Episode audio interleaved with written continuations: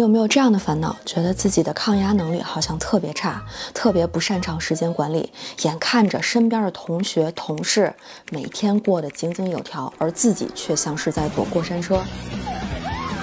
闲的时候有大把的时间，却无所事事，而一旦重要的 DDL 临近，就开始手忙脚乱起来。更气人的是，这手忙脚乱当中也没有多少真正有效的时间。对着电脑一整天，其实只能专注十分钟，大部分的时间都用来玩游戏、刷手机了。直到实在不能拖下去了，才匆匆忙忙糊弄交差。明明每次都想做好，却控制不住自己，一次又一次陷入这个怪圈。终于，你开始下定决心自律，列出了各种计划，试图进行时间管理，却总是执行了一两天就坚持不下去了。然后你深受打击，陷入了深深的自我怀疑。小心，你可能正在进行无效的自我管理。Hello，大家好，我是店长王瑞，这里是安慰剂，用心理学罩着你。无效自我管理形容的是这样一种现象：看似很努力，花了大量的功夫制定了一个炫酷的自律计划，到了执行的时候却总是无法坚持下去。那这种自我管理的方式之所以无效，是因为它踩中了以下几个雷区。第一个雷区，自我要求太高，反而容易产生挫败和抵触。我们在制定计划的时候，总是雄心勃勃，想要把每一段时间都安排好，却没有意识到这里边藏着一个陷阱。越是严密的计划，也就意味着完成的难度就越大，容错率也就越低，每一个环节都存在失败的可能性。比如说啊，你的最终目标是一个星期之内写完一篇论文，规定的计划第一个环节就是每天六点半起床，那一旦你睡到七点才起，其实七点也不晚，对吗？也完全不影响这一天的学习和工作。但问题是你没有按照你本来制定的六点半起床，那这个时候呢，还是不可避免的会产生一个念头，那就是，哎，今天计划第一步失败了。所以这种挫败感马上从你的心里腾的占据了你的大脑。一旦这种挫败感占据你的心智，就会陷入一种。完全消沉的情绪的这种状态当中，感觉到自责、懊恼，甚至有可能直接破罐破摔。反正我已经起晚了，干脆我这一上午啥也别干了，更没心思去考虑你真正的目标是什么了。那在这种状态下，我们是无法理性的认识到，其实这只是一个小小的偏差，完全无伤大雅的。我们总被教育着，为了达到自己的目标，要对自己高标准、严要求。但现实就是，面对那些无法一蹴而就的任务的时候，高标准、严要求本身就会成为你最大的绊脚石，完全没有用。第二个误区：新的计划无法融入你本来的生活节奏。很多执行不下来的计划呢，还存在这样一个共同的问题，那就是和你原本的生活节奏磨合是非常非常困难的。要不就是干活的时间太多，休息的时间太少，恨不得吃饭、喝水、上厕所的时间也都要节省出来；要么就是强行的打破以往的作息习惯，你发誓要建立一套全新的健康作息时间表。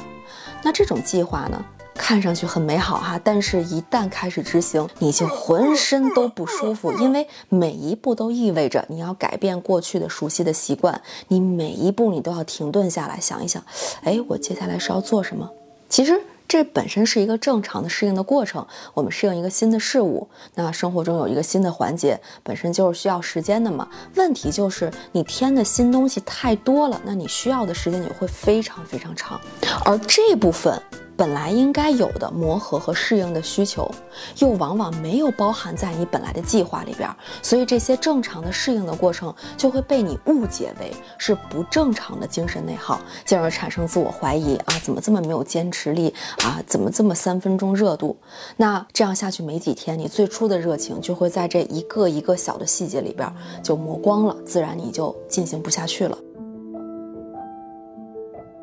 所以呢，这就是提醒我们在培养新的习惯的时候，不要总想着一步到位，要一点一点慢慢来，对自己友好一点，没有坏处。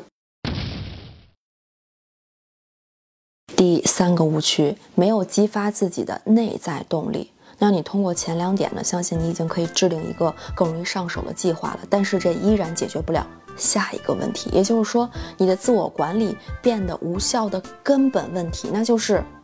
你即使做了充分的准备，就是不想开始。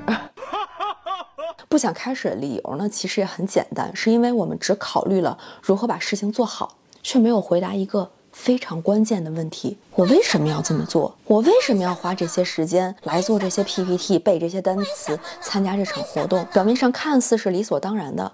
从理性的角度上呢，我们也许可以轻易的回答：因为这就是你的本职工作呀。那做好了可以获得自我提升，获得一好成绩，一个好的收入，给别人留下一个好的印象。这么多理由可以说服自己，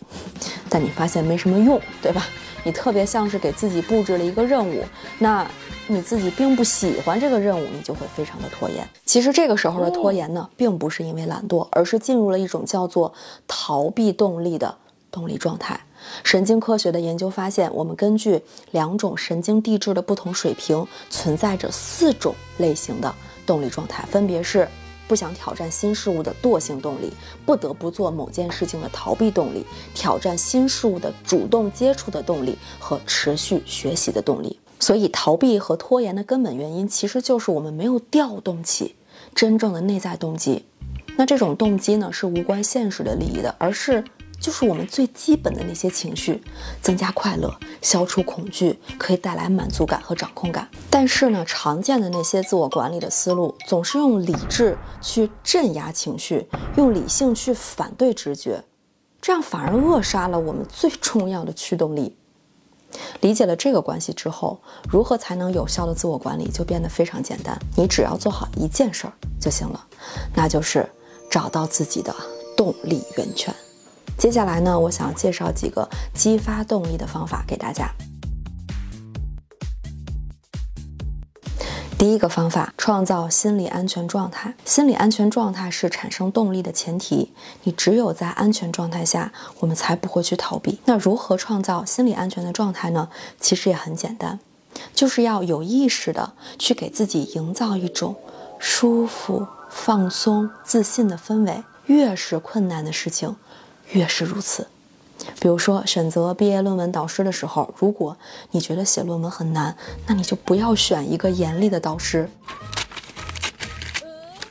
而是选一个沟通起来舒服、会照顾你的感受、让你去乐意去沟通的老师。而在做事情的时候呢，我们也可以将一个大的任务拆成许多个小目标，它也是一种获取安全感的方式，因为这样我们从一开始就可以建立一种掌控感。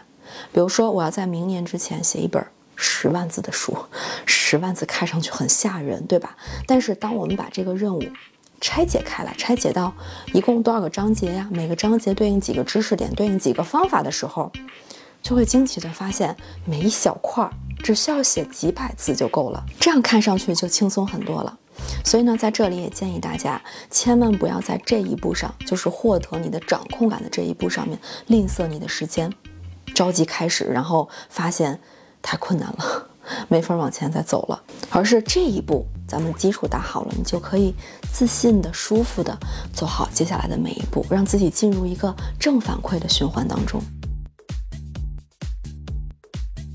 第二个方法，增强自我觉察。特别要去关注那些积极的情感动力，这东西啊，一开始很难琢磨的，这就需要我们有意识的去记录。可以写动力日记，动力日记里边呢，你可以记这样的一些时刻：你什么情况下最容易热血沸腾，感到好奇，会因为什么而感到快乐、感到满足？什么情况下让你感到自信、产生成就感？反复的去体会这些感觉。那这种积极的心理状态呢，是需要有意识的去注意的，因为。咱们人天生就具有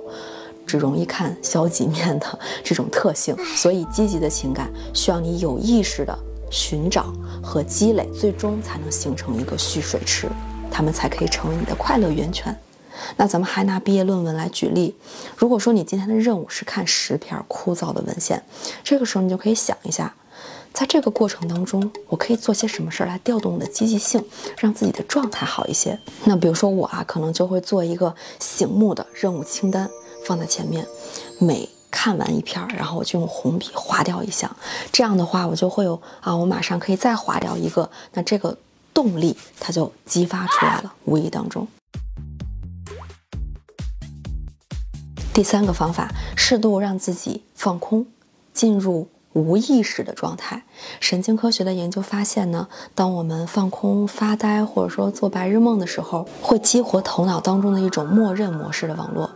而创造力的起始脑区恰好就是这个网络的中心。也就是说，适当的把自己清空，你的创造力才有可能出现，它才是创造力的那个起点。你可以通过冥想的方式让自己进入无意识的状态。当然，你也可以不用这么刻意的培养，比如说洗一个舒服的热水澡啊，做做家务、做做清洁呀，啊，漫无目的的散步啊，还有看着天空发呆，其实都会让我们进入放空的状态。你可以找到自己的舒服的放空方式，不用拘泥于我说的这些。最终，咱们的目的就是呢，为自己腾出一块不务正业的小天地，只属于你自己的。所以最后，咱们的纪念弹幕就来发：允许自己不务正业吧。真正的放松，其实就是允许自己做一些没有意义的事情。你说连放松都需要有规则、有条件的话，那咱们的精神真的很快就内耗殆尽了。好了，今天的视频就到这里了。如果这期视频对你有一点点帮助的话，请给店长一个一键三连。本期视频文字稿的获取方式见下方的置顶评论。如果对本期视频有什么问题或者想法想要讨论，也欢迎在评论区留言或者私信，我都会看的。我们下期再见，拜拜。